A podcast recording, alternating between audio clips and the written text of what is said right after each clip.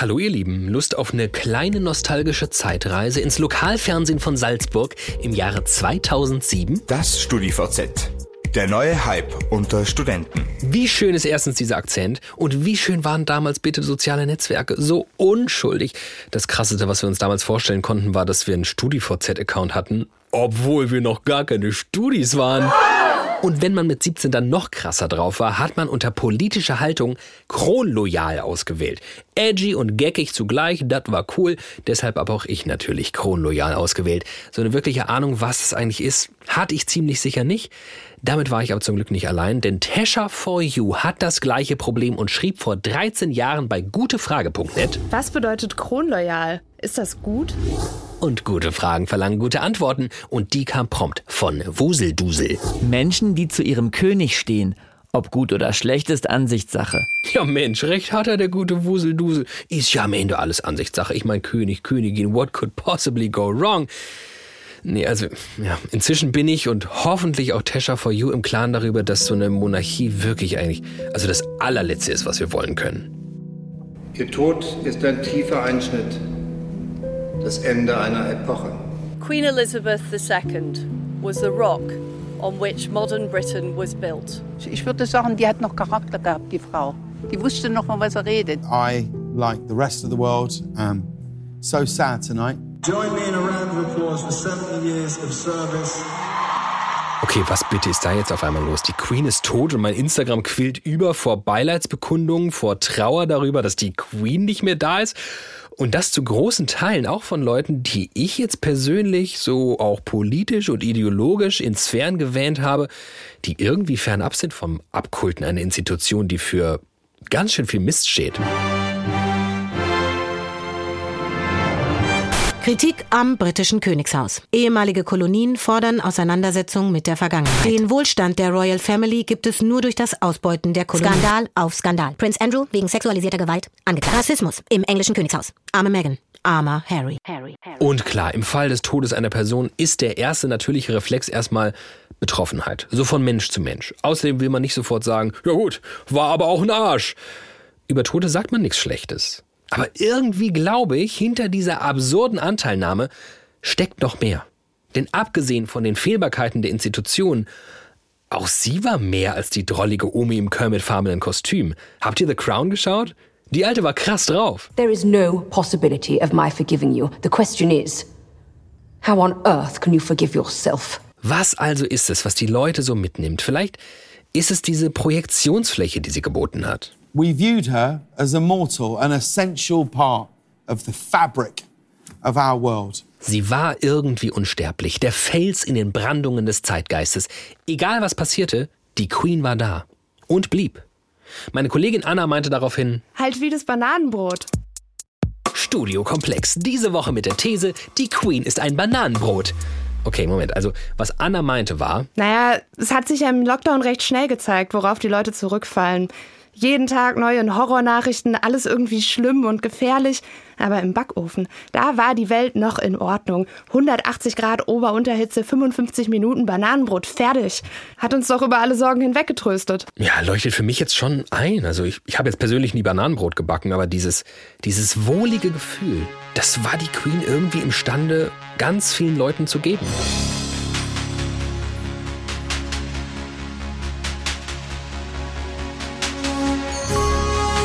Ja, das war die Aufgabe der Queen. Maskottchen zu sein für ein nostalgisches Gefühl von, naja, solange es die gibt, kann die Welt gar nicht so beschissen sein, wie es den Eindruck macht.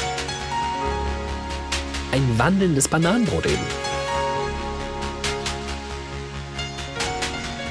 Aber hey, wir in Deutschland haben das natürlich auch. Aufgeladen mit dem Tollsten, was unsere Nation zu bieten hat. Mit Glam, mit Pathos, ja auch mit Ehrfurcht. Ich meine, denkt zurück an die Intronisation. Also, ich stelle fest, dass nach Artikel 54 Absatz 6 des Grundgesetzes gewählt ist, wer die Stimmen der Mehrheit der Mitglieder der Bundesversammlung erhält. Der Kandidat Dr. Frank-Walter Steinmeier hat die erforderliche Mehrheit der Stimmen erhalten, ist damit zum Bundespräsidenten der Bundesrepublik Deutschland gewählt. Wenn er meine Frage, ob er die Wahl annimmt, nun hoffentlich positiv beantwortet. Wahnsinn, oder? Ich mein, Oh. Gänsehautmoment. Oh.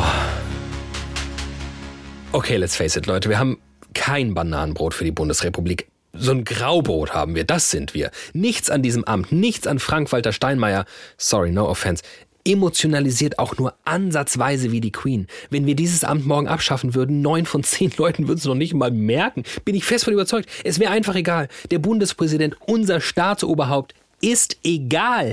Das geht doch nicht. Nein, das geht wirklich nicht. Und eben gerade angesichts unserer Umstände, die Welt verändert sich so krass, kein Stein bleibt auf dem anderen. Wo ist unser Bananenbrot? Wir wollen es uns in dieser Folge backen. Eine Queen für Deutschland, ein Bundespräsidenten 5000, ein kultiges Maskottchen, das unsere latent konservativen ja, und vielleicht auch nostalgischen Reflexe bedient. Ich bin David Alf und ihr hört Studio Komplex. Und damit wir uns hier nicht völlig falsch verstehen, gleich zu Anfang, wir fordern keinen kultigen Anführer, so eine Person, die uns einmal sagt, wo es lang geht. Muss ich euch hoffentlich nicht erklären, warum wir das nicht wollen. Wir fordern auch keine konstitutionelle Monarchie, also so eine Königsfamilie ohne konkreten politischen Einfluss. Da sagt zum Glück unsere Verfassung No Thank You. Also konkret sagt sie. Artikel 20 des Grundgesetzes. Alle Staatsgewalt geht vom Volke aus. Und das finden wir spitzenmäßig. Vor allem, dass dieser Artikel von der Ewigkeitsklausel geschützt ist, also unaufhebbar ist. Und wir wollen auch nicht einstimmen auf den Chor des Abkultens auf die Queen. Ist halt auch nicht alles geil gewesen mit der Queen. The Queen Shit Show.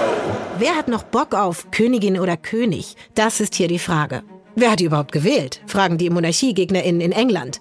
Ein paar von ihnen wurden bei der Trauerfeier gleich mal verhaftet. Es war, als bin ich kurz ins 16. Jahrhundert gerutscht. Apropos 16. Jahrhundert. The Queen Shit Show. Ein Blick in die Geschichte. Übel. Als Queen Elizabeth 1952 Königin wurde, hatte England sage und schreibe 70 Kolonien. Und es gibt noch einige, die keine guten Erinnerungen an diese Zeit haben. Da waren unzählige tote Körper. Wir mussten sie begraben. Es waren so viele, dass wir sie stapeln mussten. Die Queen soll dafür bezahlen, weil sie die Herrscherin ist. Das sagte Mutoni Matenge noch im Juni diesen Jahres. Sie ist eine der Freiheitskämpferinnen, die in Kenia beim Mau-Mau-Aufstand in den 50er Jahren für die Unabhängigkeit von England von den Briten gefoltert wurde und bis heute Reparationen fordert. Das ist nur eine von vielen Geschichten. Politikwissenschaftlerin Natasha Kelly. Also Queen Elizabeth ist auf einer strukturellen Ebene natürlich auch eine Symbolfigur des Kolonialismus, der in Großbritannien wie auch in allen anderen Ländern Europas noch andauert. Aber wir müssen mal der Tatsache ins Auge blicken, dass es die Queen geschafft hat, trotz dieser geballten Scheiße solche Emotionen in uns auszulösen. Es hat mich total getroffen. Also ich kam mit dem Abend nach Hause und mein Mann meinte irgendwie, die Queen ist tot. Ich dachte so, oh Gott. Das ist MeToo Sanyal. Also es war wirklich so, wie kann das nur sein? Jetzt auch das noch, irgendwie nach allem, was bisher passiert ist. Vielleicht erinnert ihr euch, sie war schon mal bei uns zu Gast. Sie ist äh, Publizistin, Schriftstellerin, Kulturwissenschaftlerin. Und ich sag's mal vorsichtig, auch von ihr hätte ich jetzt nicht erwartet, dass sie so reagiert. Und es ist eine Mischung aus gleichzeitig, dass ich wirklich entsetzt war, die Queen ist tot. Das heißt, in meinem Leben wird es keine weitere Königin mehr geben. Irgendwie so ein wirklich tiefes Gefühl von Trauer, die war mein ganzes Leben lang da.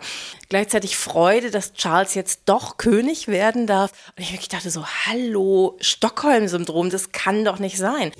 Das Stockholm-Syndrom beschreibt positive emotionale Gefühle von Kidnapping-Opfern ihren GeiselnehmerInnen gegenüber. MeToo ist eigentlich durch einen völligen Zufall in dieser Folge gelandet. Meine Kollegin Hadija ist mit ihr befreundet, die haben telefoniert und Hadija hat ihr so erzählt, was wir diese Woche so machen. Und es sprudelte dann nur so aus MeToo heraus, denn was ich nicht über sie wusste, ihre Familie stammt aus Indien, also dem Commonwealth. Sie hat ähm, sogar in England gelebt, sie ist mit einem Engländer verheiratet, kurzum. Mit ihr will man über die strange Ambivalenz sprechen, die diesem Thema innewohnt. Sie ist natürlich eine Symbolfigur des Kolonialismus. Ähm, als Queen Elizabeth gekrönt wurde, ist sie noch als Kaiserin von Indien gekrönt worden. Indien war keine Kolonie mehr, sie ist aber noch als Kaiserin von Indien gekrönt worden. In den Kronjuwelen ist der Kohinoor, wo man denkt, so, hm, der gehört dir nicht wirklich. Also ähm, all diese Dinge. Und während ich das irgendwie weiß, irgendwie auch schlimm finde, gibt es Menschen wie MeToo, die das tatsächlich betrifft? Naja, also weil die Monarchie Großbritanniens für Leute wie, wie mich oder für meinen Vater, der ja tatsächlich als Subjekt der britischen Krone geboren wurde. Ne? Also der ist geboren worden, als Indien noch Kolonie Englands war. Und es ist natürlich kein irgendwie niedliches, antiquiertes Könighaus, die merkwürdige, skurrile Dinge machen, sondern das war ein Könighaus, das wirklich, wirklich Macht hatte. Und was sie vorhin mit Stockholm-Syndrom meinte, zeigt sich auch daran, wie schockiert sie dann dennoch ob ihre eigenen Anteilnahme ist. Ähm, ich wünschte nicht, dass sie, äh, keine Ahnung, in die Hölle kommt oder was auch immer ich dann teilweise online gelesen habe. Aber das Gefühl, persönlich betroffen zu sein, hat mich schockiert. Es ging mir übrigens genauso, als Diana gestorben ist. Es hat mich auch schockiert, weil ich mich nie für die interessiert habe und plötzlich irgendwie wirklich wie besessen von den Nachrichten war. Und da merkst du natürlich einfach, das ist selber wie ein Virus. Ja, Virus oder eben, um es positiver zu framen, wohliges Bananenbrot-Feeling. Die Queen ist mit Sicherheit das Bananenbrot fürs britische Volk. Ich weiß, ich hatte das übrigens auch und wir haben dann irgendwann gesagt, wir müssen mal so ein traditionelles englisches Weihnachten machen. Und da muss man sich ja die Ansprache der Queen anhören. Es gibt nichts Langweiligeres. Es war so lang. Also und die paar Minuten, also ich weiß nicht, 15 Minuten, die Hälfte davon ist ja noch irgendwie ähm, Showing of the Guards und alles. Und dann irgendwie, und dann fing sie an zu reden. Und meine Enkel, so Gott, wann ist sie endlich fertig? Also die Idee ist besser als die Realität. Okay, aber dann lasst uns doch genau auf dieser Idee aufbauen. Wie können wir diese Bananenbrotgefühle in eine Institution gießen? Ohne Königin mit sehr fragwürdiger Familiengeschichte, aber trotzdem irgendwie spannender als das, was wir aktuell haben. Willkommen zu Studiokomplex Such den Super. Boah, Moment mal kurz sollten wir an der Stelle nicht kurz klären, was wir aktuell überhaupt haben? Also, was der Bundespräsident macht und inwiefern das anders ist als das, was die Queen macht? Stimmt natürlich. Äh, ja, aber klären. Ich, also, ich bin gerade so im Show-Modus, weißt du? Ich habe eine Idee. Willkommen bei Queen oder Bundespräsident, dem Quiz, bei dem das ahnungslose Redaktionsmitglied Rick die Aufgaben der Queen und des Bundespräsidenten erraten muss. Hi. Also Rick, hier ist deine erste Frage. Wer darf anderen Ländern den Krieg erklären? Also welchem die Regierung da noch zustimmen muss. Okay, also ähm, ich würde mir ehrlich gesagt wünschen, dass äh, die Antwort keiner von beiden ist. Ja. Ähm, äh, also der Bundespräsident darf das auf keinen Fall. Mhm. Deshalb ähm, sage ich die Queen. Richtig, sehr ah. gut. Frage 2. In wessen Namen werden Gesetze erlassen? Ähm, ich weiß ja, dass der Bundespräsident jedes Gesetz unterschreiben muss ne? und dass der auch die Zustimmung verweigern kann. Sehr gut. Also Horst Köhler hat das, glaube ich, auch mal gemacht. Mhm. Das war, boah, wann war das? Das war 2005, her, das war 2006. Krass, wir erinnern uns, epochaler Moment in der Bundesrepublik. Aber ähm, ob diese Gesetze dann auch in seinem Namen erlassen wurden, ähm, ja, vielleicht ja. Also ich sag der Bundespräsident. Leider falsch. Die Queen wäre richtig gewesen. Alle Gesetze in Großbritannien werden im Namen der Queen erlassen. Okay. Ja, also Frage 3. Die letzte Frage sagen wir, ähm, wenn du die jetzt verkackst, äh, was machen wir dann am Ende? Dann, dann singst du. Nein, ich singe nicht. Dann singst du God Save the ah, Queen. Uh, nein. Mit holländischem Akzent. Nein, nein, nein, nein, mach ich nicht. Ich glaube, das machst du. Also pass auf, letzte Frage. Wer hat das Begnadigungsrecht? Also kann Inhaftierte freilassen? Obama, also, oder? Der, ja. Trump, also der US-Präsident, der konnte das? Das ist richtig. Aber es geht ah. hier um die Queen und die, den Bundespräsi. Aber hä? Queen oder Bundes... Die Queen? Nein! Also ja, aber nein! Beide wären ah. richtig gewesen. Ah, schade, schade. Ah, toll. Das hat nicht geklappt. Wir hören dich also zum Ende der Folge wieder, Rick, mit deiner Interpretation von God Save the Queen. Klasse. Ja, das ist doch super gelaufen. Äh, darauf setzen wir jetzt mal an. Wir wollen ein Staatsoberhaupt, das einen ähnlichen Glamour-Vibe versprüht wie die Queen. Wir wollen, dass wir ähm, unsere letzten verbliebenen Konservatismus- und Nostalgiereflexe in sie hineinprojizieren können. Sie soll bitte für jede und jeden da draußen da sein, aber bitte ohne politische Macht, weil das ist einfach zu heikel. Wie stellt man das an?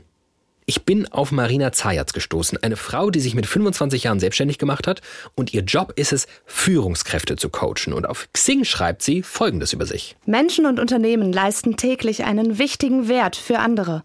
Diesen Wert können viele jedoch nicht richtig greifen, kommunizieren und noch weniger dort sichtbar machen, wo ihre Zielgruppe sitzt. Chancen gehen dadurch täglich aufs Neue verloren. Wie gut ist das denn? Genau, täglich geht die Chance aufs Neue verloren, dass unser Staatsoberhaupt sein Potenzial ausschöpft. Und da gibt es viele Studien zu, unter anderem Edelmanns Trust Barometer. Wir Menschen, wir vertrauen weniger in das, was Unternehmen sagen und mehr in das, was einzelne Personen sagen. Also wir neigen wirklich zur Personifizierung. Wir, wir sind auch interessierter an Personen, an den Geschichten, die Menschen erzählen, anstatt dessen, was ein Unternehmen erzählt.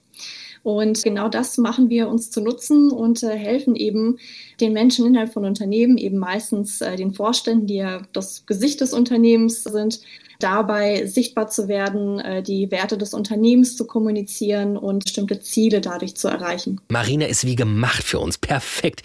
Okay, wie geht sie dann in solchen Fällen vor? Wie wir da vorgehen, ist immer eine ja, sogenannte Personal Branding Roadmap, ähm, an der wir uns entlanghangeln.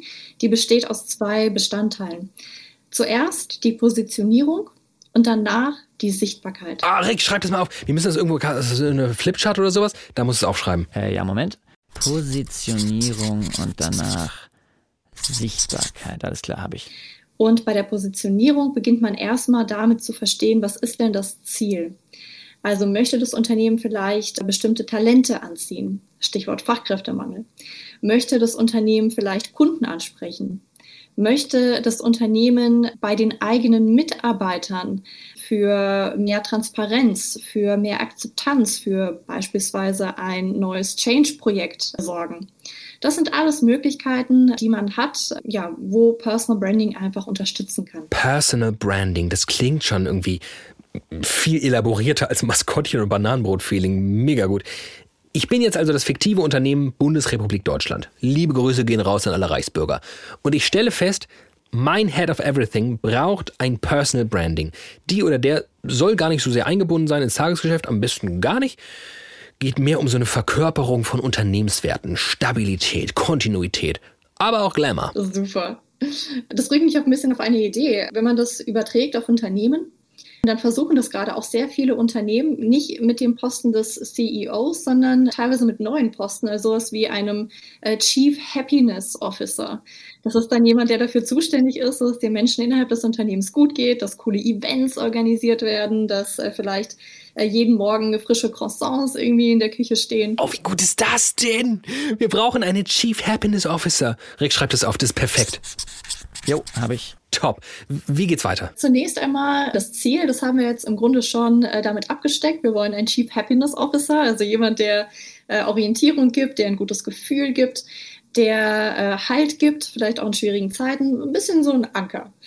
Das wäre schon mal das Ziel, damit fängt man immer an. Was möchte man erreichen? Weil Sichtbarkeit als Ziel gilt nicht. Das ist ein reines Ego-Ziel. Wir wollen ja mit der Sichtbarkeit etwas erreichen. So, das zweite ist dann die Zielgruppe. Also die Frage, wen wollen wir denn eigentlich erreichen? 88 Millionen Deutsche. Normalerweise würde ich das als Zielgruppe nicht gelten ja, das lassen, verstehe ich. weil ich sagen würde, das ist viel zu, viel zu groß, äh, völlig utopisch. Aber das ist eigentlich ein bisschen vergleichbar mit einem Vorstand von einem Konzern weil auch äh, sie oder er hat nun mal sehr, sehr viele verschiedene Stakeholder, die es zu erreichen gilt und mit denen es zu kommunizieren gilt. Von daher in Ordnung. Also Zielgruppe wäre das Zweite, dass man sich wirklich klar macht, wen möchte ich erreichen? Was ist diesen Menschen wichtig?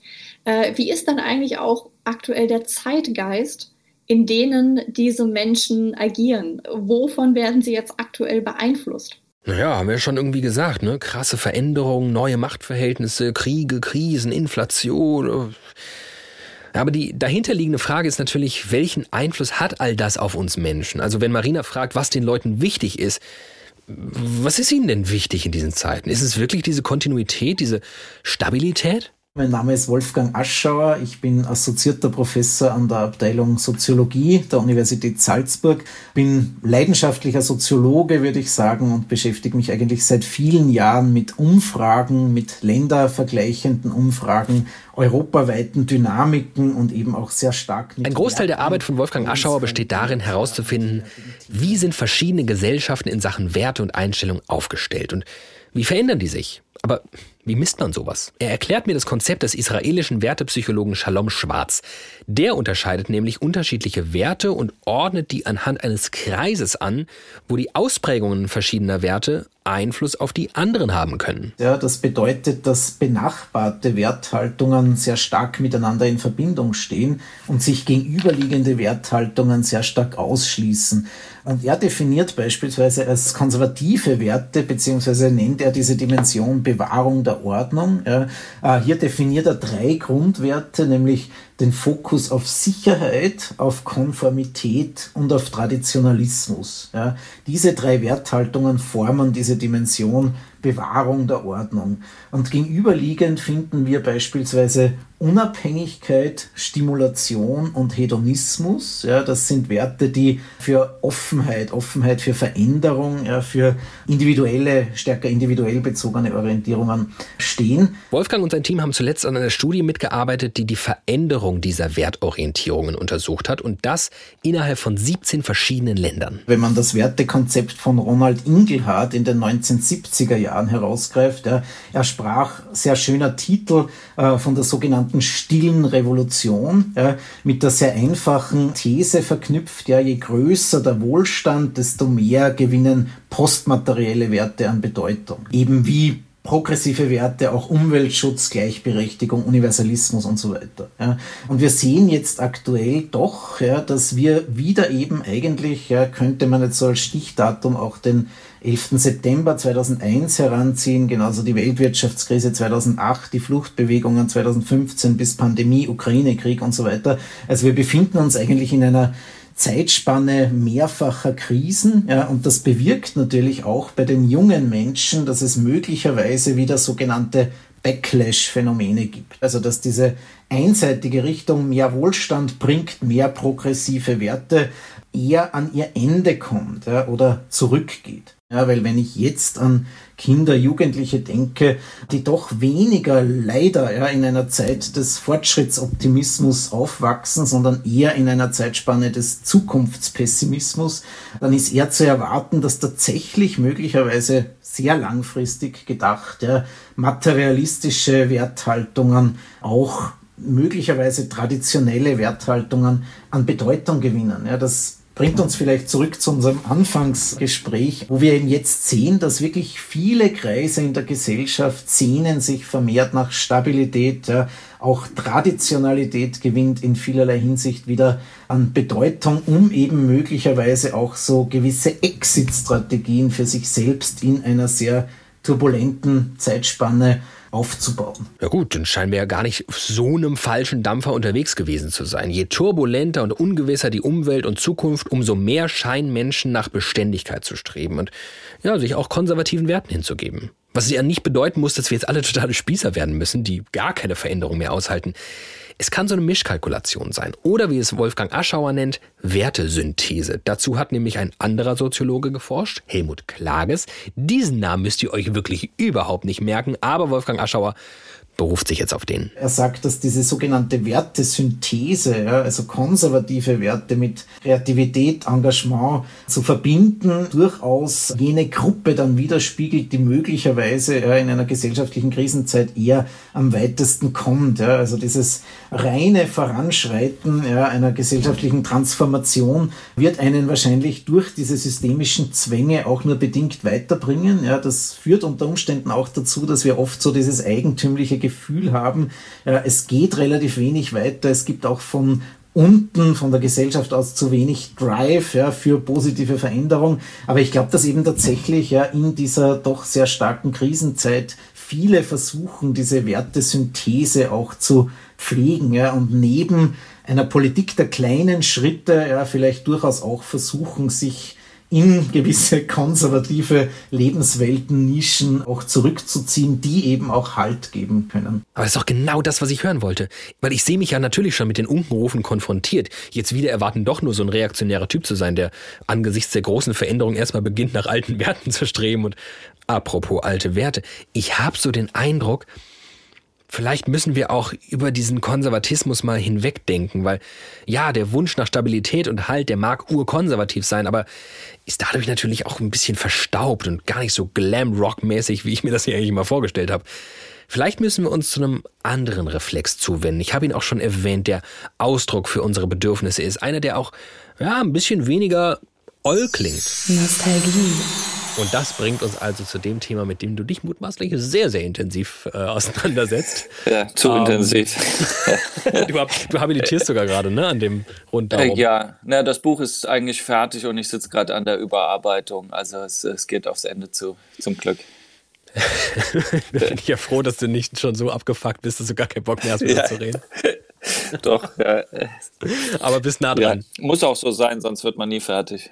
Okay, ich hole euch kurz rein. Ihr äh, habt erfahren, da ist ein Typ, der hat ein Buch geschrieben. Genau, der hat irgendwas mit Nostalgie zu tun. Genau. Er heißt Tobias Becker und ist Historiker.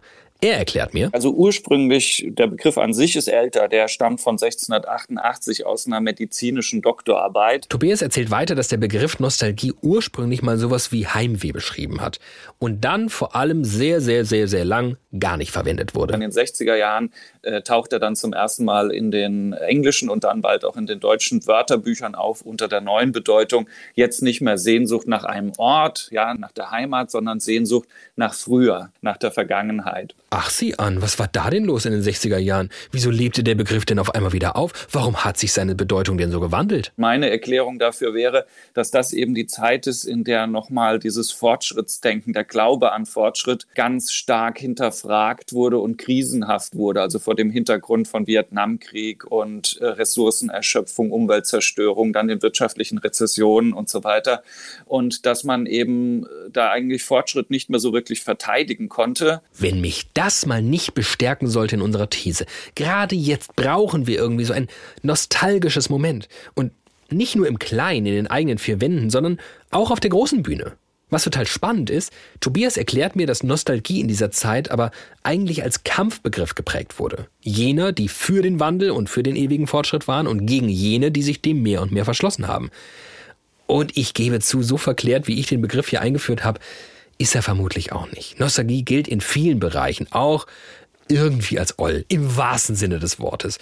Und manche mögen vielleicht auch gar keine nostalgischen Gefühle zu gar nichts haben. Aber ich fühle mich an unsere letzte Folge zurückerinnert, die rund um Selbstoptimierung, wo der Psychologe Christoph Augner meinte, Äh, man sagt ja so gerne, naja, das Leben ist im Fluss und es muss sich alles verändern, aber das ist eben nur die halbe Wahrheit. Das Leben besteht aus Veränderung, ja, keine Frage, aber es besteht eben auch ganz wichtig aus Stabilität, aus Dingen, die sich nicht verändern, aus Dingen, die uns Sicherheit geben, die uns Halt geben. Ich habe das in meinem Buch genannt, so die Komfortzone, ja, die braucht, braucht jeder von uns, damit er eben auf Ziele auch hinarbeiten kann, sinnvollerweise. Und ich fühle das wirklich sehr. Ich will wirklich sehr gern nach vorn gehen. Immer, also fast. Ich will in vielen Bereichen Veränderungen, also fast. Halt nicht nur und nicht immer und nicht überall. Und deshalb möchte ich jetzt endlich dieses Maskottchen, also, achso, wir haben es ja schon Chief Happiness Officer genannt, diese wandelnde Komfortzone. Aber so ein Funken Nostalgie, da das kann doch gar nicht schaden, oder? Ich kann diese Haltung, quasi zu viel Vergangenheit erstickt die Gegenwart, wenn wir nur noch Denkmalschutz betreiben, um das mal als Beispiel zu nennen, äh, dem wird da oft äh, Nostalgie vorgeworfen in den 60er, 70er Jahren. Ja, also wenn wir alles aufbewahren, dann können wir irgendwie nichts Neues mehr schaffen. Das hat schon eine gewisse Logik. Aber auf der anderen Seite ist es natürlich auch quasi alle Brücken hinter sich abzubrechen und immer das Rad wieder neu zu erfinden. Das funktioniert ja nicht nur nicht, sondern wenn wir eben zurückblicken, war es immer so, dass die Menschheit im Zurückblicken Inspiration geschöpft hat, auch für das, was man in der Gegenwart gemacht hat. Also wenn zum Beispiel die Umweltbewegung dann irgendwie auf die vorindustrielle Zeit und so zurückblickt, kann man sagen, das ist nostalgisch. Man kann aber auch sagen, das ist visionär, weil hier eine alternative Zukunftsvision zu der aufs Auto ausgelegten Stadt der 60er, 70er Jahre, eine autofreie, eine umweltnähere Stadt entwickelt hat. Also nicht nostalgisch, sondern visionär. Und ich glaube, damit können wir heute ja durchaus eigentlich mehr anfangen als mit diesen Zukunftsvorstellungen und Utopien der 60er Jahre. Gut, dann lese ich jetzt mal für mich und auch, um hier voranzukommen, schon heraus, gewisses Maß an Nostalgie voll okay. Vielleicht sogar richtig hilfreich, um in die Zukunft zu blicken. Was sagen die anderen so? Wolfgang Aschauer. Ja, das ist in dem Fall natürlich auch ein sehr schwieriges Argument, ja, weil wir sind einfach mit Entwicklungen konfrontiert in unseren Gesellschaften, wo es tatsächlich auch, denke ich, darum geht, ja, das Neue anzunehmen, dem Neuen konstruktiv zu begegnen. Ja, ich denke jetzt beispielsweise an die Themenfelder Migration. Ja, Deutschland, Österreich sind zweifellos zu multikulturellen Gesellschaften geworden und es braucht hier einfach, denke ich, gerade auch aus Sicht der Bevölkerung ja, viel mehr Einsicht, ja, auch Toleranz möglicherweise, dass man eben unterschiedliche Lebensweisen mit dem Leben in unseren Breiten sehr gut verbinden kann. Ja, also wir haben auch transnationale Realitäten. Und die erklären zum Beispiel, wie Menschen, die in Deutschland geboren wurden, Kontakt zu den Herkunftsländern ihrer Eltern oder Großeltern halten. FaceTime, Flugreisen, Geldtransfer, über Jahrzehnte entstandene Netzwerke. Lebensweisen, die sich quasi hier und dort überschneiden. Aber auch die Tatsache, dass wir alle in Deutschland ganz selbstverständlich unzählige Restaurants mit Speisen aus aller Welt genießen können. Da ist mehr, was uns verbindet, als was uns trennt. So quasi die Perspektive. Ah, sehr gut. Danke, Adija. Äh, Herr Aschauer? Auch hier schon denke ich, in der Schule sehr früh anzusetzen und diese vorteilsbehafteten Haltungen aufzulösen ja, und diese Realitäten anzuerkennen. Wenn man an andere Entwicklungen denkt, ja, ich denke jetzt an sozialstaatliche Errungenschaften im Zeitalter der Nachkriegszeit. Ja. Hier wäre es natürlich schön, teilweise auch nostalgisch zurückzudenken. Man hatte mehr Planungssicherheit, ja, man konnte sein Leben frei von vielen Stresssituationen, denen wir heute konfrontiert sind, gestalten, aber trotzdem aus meiner Sicht ist dieses Nostalgie-Argument auch etwas Gefährliches, was wir nicht zu weit vorantreiben sollten. Ja, also es bräuchte generell mehr Optimismus, denke ich, ja, und in vielerlei Hinsicht auch einen positiven Blick auf Errungenschaften, die wir heute auch in unseren Gesellschaften sehen und auf die wir stolz sein können. Hm, okay, ähm, ja klar, also wäre cool mit positivem Blick, aber vielleicht geht das ja gerade durch das Besinnen auf alte Werte. MeToo? Kannst du helfen? Also die andere Seite von Nostalgie ist natürlich, also die Briten lieben ja auch die gesamte Zweite Weltkriegsnostalgie, die mich erschreckt, wenn ich da bin. Und Dad's Army, irgendwie eine der beliebtesten Comedy-Serien in Großbritannien. Uh, und all das und irgendwie, dass du irgendwie Ration Books kaufen kannst, also diese, diese Rationierungsbücher irgendwie während des Krieges. Also deshalb, Nostalgie hat immer sehr, sehr, sehr viele merkwürdige Seiten und ganz vieles von Nostalgie ist natürlich auch ein Whitewashing. Also dass irgendwie es immer der Gedanke ist, also die ganzen Komödien, also wie heißt es irgendwie, ähm, Costume Dramas, also die sind ja ganz, ganz groß, diese historischen Filme zu machen, die teilweise wirklich super sind, die sind ja erschreckend weiß, bis dann Bridgerton kam und sie gedacht haben, wir können es so anders machen und es ist wirklich hervorragend. Ja, es geht super anders. Ja eben, was MeToo da gerade sagt, ist, entspricht doch genau unserem Eindruck. Bridgerton ist der perfekte Beweis dafür. Man hat irgendwie Bock auf kultige Vergangenheit und konservativen Charme, aber bitte in so einem Gewand, das super zeitgemäß daherkommt. Macht es das Gesamtwerk super zeitgemäß? Ne. Macht es das Vergangene und Gegenwärtige irgendwie etwas verdaulicher? Total. Et voilà. Das wollen wir von unserer Chief Happiness Officer. Marina Zayatz, die hat uns ja vorhin diese Roadmap gezeichnet, auf dem Weg zu dem, was wir da eigentlich brauchen. Und der nächste Step sind jetzt die Persönlichkeitsmerkmale. Was muss unser Bananenbrot leisten, um uns so wohlig einzulullen? Sicherlich ist es dann wichtig, eine Person zu haben, die, wenn man da wirklich einen Chief Happiness Officer haben will, ja, einfach eine gewisse Nahbarkeit hat. Also diese Nähe zum Volk. Ich mag jetzt diesen Vergleich gar nicht großartig weiter verfolgen, aber so ein bisschen Princess Diana, wenn man jetzt schon in dem äh, Kontext von Chief Happiness Officer beziehungsweise von Queen bleibt. Das war ja eine unfassbar schillernde Figur, die so viele Menschen berührt hat. Unter anderem eben wegen dieser Menschenzugewandtheit wegen dieser Nahbarkeit. Deswegen ähm, nicht umsonst wollen jetzt viele Vorstände diese Nahbarkeit auch haben, diese Zugewandtheit, weil Menschen einfach sehr stark momentan sagen, ich möchte nicht mehr diese, ja, diese schillernde Figur haben, die unnahbar ist wie so ein Superheld. Ich möchte ein, eine Person haben, die, die, die ich verstehe, die ich mich reinversetzen kann, die auch nur ein Mensch ist, in Anführungszeichen. Also ich denke, diese Qualitäten wären wichtig in so einer Position. Schillernd, aber nahbar, konservative Werte vereinend und dabei nicht in die nostalgische Dystopie abwandern. Ja, klingt irgendwie machbar, oder? Also, keine Ahnung. Nasan Eckes? ja, warum denn nicht? Dirk Nowitzki, mag jeder. Aber ich ahne das schon, dass wir, wir, wir jetzt so leicht nicht davon kommen werden. Tobias Becker mischt sich nochmal ein und vermutlich auch irgendwie zurecht. Naja, zunächst mal würde ich sagen, dass ich eurem Projekt eher negativ gegenüberstehe, weil ich glaube, man braucht es nicht und es hat eher äh, negative Auswirkungen. Also manche sagen das ja auch in Bezug auf Patriotismus. Ah, also wegen unserer nationalsozialistischen Vergangenheit ist uns irgendwie der Patriotismus abgegangen, den wir in Frankreich oder in Großbritannien finden. Also ich habe sechs Jahre von 2014 bis 2020 in Großbritannien gelebt und ich hatte eher das Gefühl, dass es negative Auswirkungen hat, dass dieses Einigende auch äh, was Schlechtes sein kann, in dem Sinne, dass man eben nicht offen kritisiert, dass man sich auch nicht selbst kritisiert, sondern wenn man glaubt, man lebt eh im besten Land der ganzen Welt und man ist besser als die anderen und die Königin ist eh die Beste und so, wie soll man da über Alternativen nachdenken? Ja, deswegen finde ich dieses eher bürokratische System und die Institution des Bundespräsidenten irgendwie als oberster Sozialarbeiter und so. Okay, wie gut ist dieser Begriff? Rick, das müssen wir festhalten. Jo, habe ich die Institution des Bundespräsidenten irgendwie als oberster Sozialarbeiter und so, dieses ganze so mehr down-to-earth-mäßige, äh, durchaus äh, sympathisch in seiner ganzen vielleicht auch Spießigkeit und jetzt wenig Pomp und Circumstance-Haftigkeit. Ja, und ich frage mich die ganze Zeit, würde irgendein Hahn danach krähen, das Amt des Bundespräsidenten wieder einzuführen, wenn wir morgen sagen würden, Frank Walter, es war schön mit dir, aber du wirst der Letzte sein und vielleicht tritt einfach ab.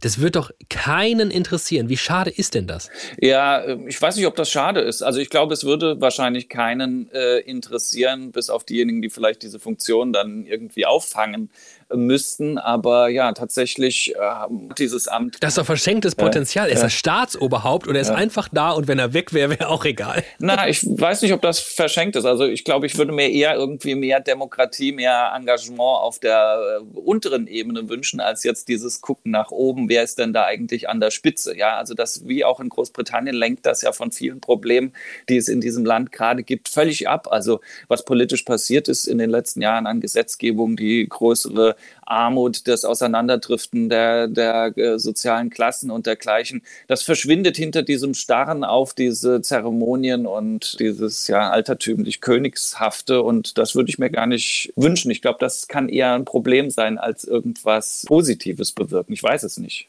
Ja, ich verstehe den Punkt, denn seien wir ehrlich, wir können uns noch so sehr wünschen, dass diese Queen, die wir uns hier backen, am Ende nur die Vorteile und keinerlei Nachteile beherbergt. Aber ich weiß ganz genau, dass wenn Nasan Eckes morgen neues Staatsoberhaupt würde, würden quasi alle meine Familienmitglieder schon mal all das in sich hineinprojizieren, wovor Tobias hier warnt. Und hinzu kommt natürlich, wen repräsentiert denn Nasan Eckes und viel wichtiger, wen alles nicht? Oh, es ist so kompliziert. Marina, hilf uns mal. Also die Frage, die sich mir jetzt mittlerweile auch so im Verlauf des Gesprächs stellt, natürlich, ist nach wie vor wirklich die Frage nach dem Ziel von so einer Person. Ja, die soll irgendwie Halt geben und die soll vielleicht auch einfach Deutschland äh, repräsentieren und einfach als Anker dienen. Ich frage mich tatsächlich, ob das nicht viel zu groß gefasst ist. Also ob das eine einzelne Person überhaupt leisten kann. Also das ist eine Riesenaufgabe und wie wir ja auch schon gesehen haben, die Zielgruppe wäre riesig, also wirklich riesig. Ähm, und macht es da nicht viel mehr Sinn, tatsächlich vielleicht lieber jede Person, die in einem sehr hohen Amt ist in Deutschland, in der Politik, da eher äh, vielleicht mit Training mal ranzurücken und zu sagen, hey, schau mal, Übrigens, das muss nicht immer so alles super aalglatt und ernst sein. Wir sprechen jetzt nochmal über die Sachen, die dich ausmachen, die wichtig sind, damit du ein bisschen, ja, mal ein bisschen aus dir rauskommst, damit die Menschen dich wirklich mal kennenlernen, damit die dir im Zuge dessen auch mal ein bisschen mehr Vertrauen schenken. Vielleicht ist das äh, die bessere Idee. Und ähm, das sehen wir ja auch bei unseren Kunden innerhalb der Unternehmen. Es ist relativ selten, dass es nur den Vorstand als alleiniges Sprachrohr gibt und dann noch den vielleicht Kommunikationschef und das war's. Sondern mittlerweile demokratisiert sich die Unternehmenskommunikation sehr stark und es gibt mehrere Menschen, die für bestimmte Themen innerhalb des Unternehmens stehen und sichtbar werden. Da gibt es einen Mitarbeiter, der für das Thema äh, Vereinbarkeit von Familie und Beruf äh, innerhalb des Unternehmens steht. Und der spricht wiederum eine andere Zielgruppe an als äh, jemand anderes, der innerhalb des Unternehmens als Experte für Nachhaltigkeit steht. Und wieder jemand anderes, der als Experte für künstliche Intelligenz steht. Und ich glaube, genau diese Vielfalt tut einem Unternehmen gut und tut dann wahrscheinlich auch Deutschland gut, ähm, sofern wir eben vielleicht den Menschen auch wieder ein bisschen, ein bisschen Mut geben zur Sichtbarkeit und ein bisschen Mut zur Persönlichkeit und nicht immer diese aalglatten Persönlichkeiten fordern. Okay, das könnte wirklich die Lösung sein. Teamwork makes the dream work. Wir splitten das Amt auf. Wir machen so ein All-Stars-Team. Ja, und weil Tobias Becker sich das gewünscht hat, so ein Team der obersten SozialarbeiterInnen, die Sozial-Avengers. Äh, sorry, habe ich da gerade Sozialarbeiter gehört? Oh ja. Sozial-Avengers, Sozial-Avengers, wir representen Deutschland. Jürgen, Tarek, Gesa, Evia, Malte, Sky sind mit dabei. Ich bin der Malte, ich bin wirklich Sozialarbeiter und ich gebe Hip-Hop-Workshops im Jutz. Ich bin die Gesa, Lehrerin mit Gefühl für die Kids, aber bitte keine Jogginghosen im Unterricht. Mein Name ist Tarek, ich gebe Online-Finanztipps for free. Workout Player. Hallo, Jürgen Vogt mein Name. Ich arbeite ehrenamtlich als Aushilfe in einer Food-Kooperative.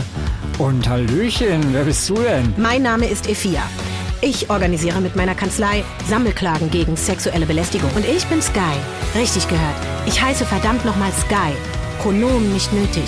Ich erklär's dir gerne. Soziale Avengers, Soziale Avengers, wir representen Deutschland. Ich werd verrückt. Nichts kann diesen Plan aufhalten. Mehr noch, es ist, es ist gar nicht so fiktiv und unrealistisch, wie es klingen mag. MeToo hat sich mal über genau so eine Rolle Gedanken gemacht und eine Parlamentspoetin ins Spiel gebracht. Die Parlamentspoetin. Nach einer Idee von Mitu Sanyal, Simone Buchholz und Dimitri Kapitelmann. Entstanden? Weil Simone Buchholz irgendwie die kanadische Parlamentspoetin getroffen hat und so super beeindruckt war. In Kanada gibt es eine Parliamentary Poet. Ihre Aufgabe, den Menschen im Land die Wichtigkeit von Literatur, Kultur und Sprache näher bringen. COVID has imprisoned people. In Deutschland gibt es so etwas bisher nicht. Für Lyrik im Bundestag sorgen im schlimmsten Fall die Abgeordneten selbst. Menschen wie Helge Lind, SPD. Deutsche, kauft deutsche Zitronen. So schrillt sie, eure Melodei. Das Hirn vom Denken zu verschonen. Da seid ihr stets ganz vorn dabei. AfD, OW, OW. Willkommen im Land der Dichter und Denker. Mitu Sanyal und Co. wollen lieber echte Poesie. Eine Parlamentspoetin könne, so die Idee, zwischen Gesellschaft und Politik vermitteln, das Geschehen kritisch kommentieren und Menschen einen emotionalen Zugang zu Politik ermöglichen. Genau, das ist die Idee. Und MeToo hat uns auch erklärt, warum sie so eine Parlamentspoetin gerade in der aktuellen Zeit für sinnvoll hält. In den ganzen Debatten der letzten Jahre ist es ja immer, welche Seite hat recht, aber ganz häufig haben halt einfach alle Seiten in Aspekten recht, in anderen Aspekten müssen sich gegenseitig verstehen und dieses gegenseitige Verstehen und Wahrnehmen, aus was heraus argumentieren Menschen, nicht alles, wo sie anderer Meinung sind, machen sie, weil sie böse Menschen sind, sondern weil sie ihre Gründe dafür haben, die muss ich auch nicht richtig finden ähm, aber sie überhaupt erstmal hören können, damit man miteinander weiter reden kann. Und etwas, was diese Fähigkeiten, also was uns auch wieder irgendwie dazu bringt zu sagen, wir müssen nicht einer Meinung sein, um miteinander Politik machen zu können. Es gibt Grenzen, die müssen wir gemeinsam definieren.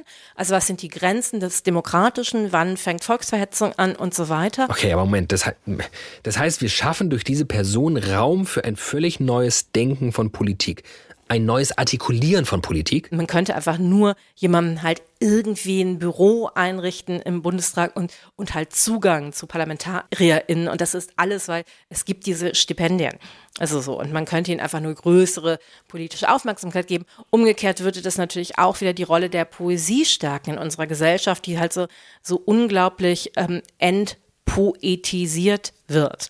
Also, und da glaube ich zutiefst dran, dass diese Rolle zu stärken auch einen anderen, weiteren Blick ermöglicht. Nicht, dass dieser Blick viel, viel besser ist, sondern dass ich glaube, wir brauchen viele unterschiedliche Blicke. Ja, okay. Ist gekauft. Ja, ich denke auch. Also wir könnten schon auch jemanden gebrauchen, der so ein bisschen so eine musische, aber vor allem auch eine kritische Ader hat. Absolut. Let's go! Soziale Avengers, Soziale Avengers, wir representen Deutschland. Jürgen, Tarek, Gesa, Evia, Malte, Sky, Parlamentspoetin sind mit dabei. Also keine Ahnung, ich habe versprochen, wir backen uns in dieser Folge sowas wie die Queen für Deutschland, alle Bedürfnisse stillend, allen Gegebenheiten Rechnung tragend. Mich macht unser Top-Team ganz happy. Repräsentiert da vor sich hin, gibt ein gutes Gefühl, kann aber auch keinen wirklichen Unsinn anstellen. Wunderbar. Aber schon wieder werde ich gebremst. Und zwar wieder zu Recht, diesmal von Marina. Ähm, ich glaube aber, wir brauchen diese Menschen schon auch irgendwo auf, auf wichtigen Positionen. Also jetzt, ich halte nichts davon, einfach nur Menschen, sage ich mal, künstlich in Ämter zu stecken, die dann im Endeffekt aber eh nichts entscheiden. Einfach nur für das, für das Aussehen. Das ist ähnlich vergleichbar mit, keine Ahnung, einem Chief Diversity Officer, der auf einmal ins Unternehmen äh, quasi eingestellt wird, einfach nur um zu zeigen, hey, da haben wir was. Solange die Person nichts gestalten kann, ist es doof. Da kann die Person noch so schillernd, noch so toll und noch so präsent sein. Wenn die innerhalb des Unternehmens nicht vorantreiben kann, nichts gestalten darf, dann ist doof. Also ich glaube, wir brauchen schon die Person, aber auch in einer Rolle, wo die gestalten dürfen. Ah, ich verstehe Marinas Punkt schon. Irgendwie wirkt es alles wieder wie verschenktes Potenzial. Und andererseits war genau das unser Plan. Ne? Also eben abseits von tatsächlicher Macht mit emotionaler Aufladung zu arbeiten, weil, ach, ihr wisst schon, Macht und emotionale Aufladung, da ich einfach. Aber natürlich offenbart sich halt so ein bisschen die Schwäche unseres Plans. Es ist und bleibt ein Gedankenexperiment. Wir haben uns gefragt, brauchen wir eine Queen? Und die Antwort ist, ja, also der Status quo ist unbefriedigend, die Alternativen mau, weil auch, Achtung, verwegene These, vielleicht auch etwas ganz anderes, viel simpleres der Superskill der Queen war. Vergiss Personality, vergiss konservative Werte, vergiss die Frage, wie viel Macht sie hat. Ist am Ende vielleicht einfach entscheidend, wie lange jemand am Start ist und wie gut die Person im Laufe dieser Zeit imstande ist, die Klappe zu halten? War die Queen auf jeden Fall ganz gut drin, findet MeToo. Sie hat auch niemals widersprochen. Auch das muss man ja sagen. Also als sie Königin geworden ist, wir haben ja immer das Gefühl, sie ist die postkoloniale Königin. Nein, also Indien war unabhängig, Irland war unabhängig und das war's. Also die ganzen anderen Kolonien waren ja noch mehr oder minder alle Kolonien. Es gab massive Bürgerrechtsverletzungen und sie hat niemals, niemals etwas gesagt. Sie hat großen Politikern, also ne, Weltpolitikern, irgendwelche irgendwie Neidhutz und alles Mögliche verliehen, die einfach wirklich, also Menschenrechtsverletzungen auf großem irgendwie Niveau begangen haben. Das war kein Thema darin. Und wenn dann Prince Charles, und das war, das war irgendwie für mich der Kippmoment, ne? Also dieses, irgendwie, ich konnte mein, meine Trauer verstehen, dann sagte Prinz Charles in seiner Rede, sie hat so viel gemacht für Millionen Menschen hier und overseas. Und ich so, nein, nein, sie hat nicht für Millionen Menschen overseas ganz viel gemacht. Okay, jetzt wird mir aber doch irgendwie ein bisschen mulmig. Also unser deutsches Äquivalent von war lange im Amt und zu viel lieber hat sie nichts gesagt. Also, oh Gott. War Angela Merkel unsere Queen? Als Angela Merkel nicht mehr da war, hatte ich ein Gefühl von Bananenbrot fehlt mir. Okay, das kann jetzt aber nicht unser Ernst sein. Also erst sagen wir, wir haben kein eindeutiges Ergebnis und dann kommen wir zu dem Beschluss, dass Angela Merkel die Lösung ist. Oh Mann, ey. Aber, ja, okay, dann würde ich sagen, oder hat noch, hat noch jemand einen krassen Einfall? So, so die Lösung, so vielleicht, ja, so ein bisschen outside of the box vielleicht. Nee? Na gut, dann. Äh ich weiß, ich weiß jetzt, wie es geht. Ich habe die Lösung. Ha! Ich habe die Lösung. Denn ähm, es wird ganz viele Sachen gleichzeitig lösen und es ist der Wald, es sind die deutschen Bäume. Denn irgendwie für die Germanen ist ja das absolut Heiligste waren ja tatsächlich die Bäume. Und irgendwie in Deutschland das Verhältnis zu den Bäumen als Entitäten, die man liebt, irgendwie mit denen man kommuniziert, abzuschneiden. Das deutsche Wort Buch kommt von den Buchenstäben, irgendwie, mit dem man irgendwie, die Buchstaben waren die Buchenstäbe, mit denen man die Runen geschmissen hat und all das. Und irgendwie diese Liebe und dieses Verhältnis und der deutsche Wald, irgendwie, da können wir auf ganz viel, da können wir auf die Grimms, da können wir auf alles zurückgreifen. Das müssen wir nicht neu erfinden. Wir haben, wir, wir machen den Deutschen, die Deutschen, aber Wald im Plural. Wald ist halt eben nicht irgendwie der große, düstere, dreuende Fichtenwald, sondern Wald im irgendwie alles, irgendwie die Bäume. Das ist unser Maskottchen. okay, geil. Ich dachte, das Ende auf Merkel-Camp schon unerwartet. Das toppt das auf jeden Fall. Der Wald, Leute. Ja, das war jetzt wirklich outside auf äh, jeder Box, die ich mir vorstellen kann. Richtig gut. Das war mein Feuerwerk hier. Ich bedanke mich bei euch fürs Zuhören und Einlassen auf diese hm, bisweilen etwas skurrile Folge. Bedanke mich bei allen GesprächspartnerInnen fürs Einlassen einlassen auf diesen Gedankenexzess. Vielen Dank an die Redaktion. Das waren diese Woche Anne Eutin, Rick Oppermann, Anna Meinecke und Hadija Haruna Oelker. Mich auf diesem Cover für meine majestätische Art bewundern könnt ihr dank Caroline Glomb. Für den Sound verantwortlich waren Rainer Heils, Alex Peisert und Henning Schmidt. Und ich bin David Alf. Und das ist Rick Oppermann. Ja, danke. Ey. Okay, mit niederländischem Akzent. Let's go. God save our gracious Queen, long live our noble Queen, God save the Queen. Send her victorious, happy and glorious, long to reign over us. God save the Queen. So, das muss reichen.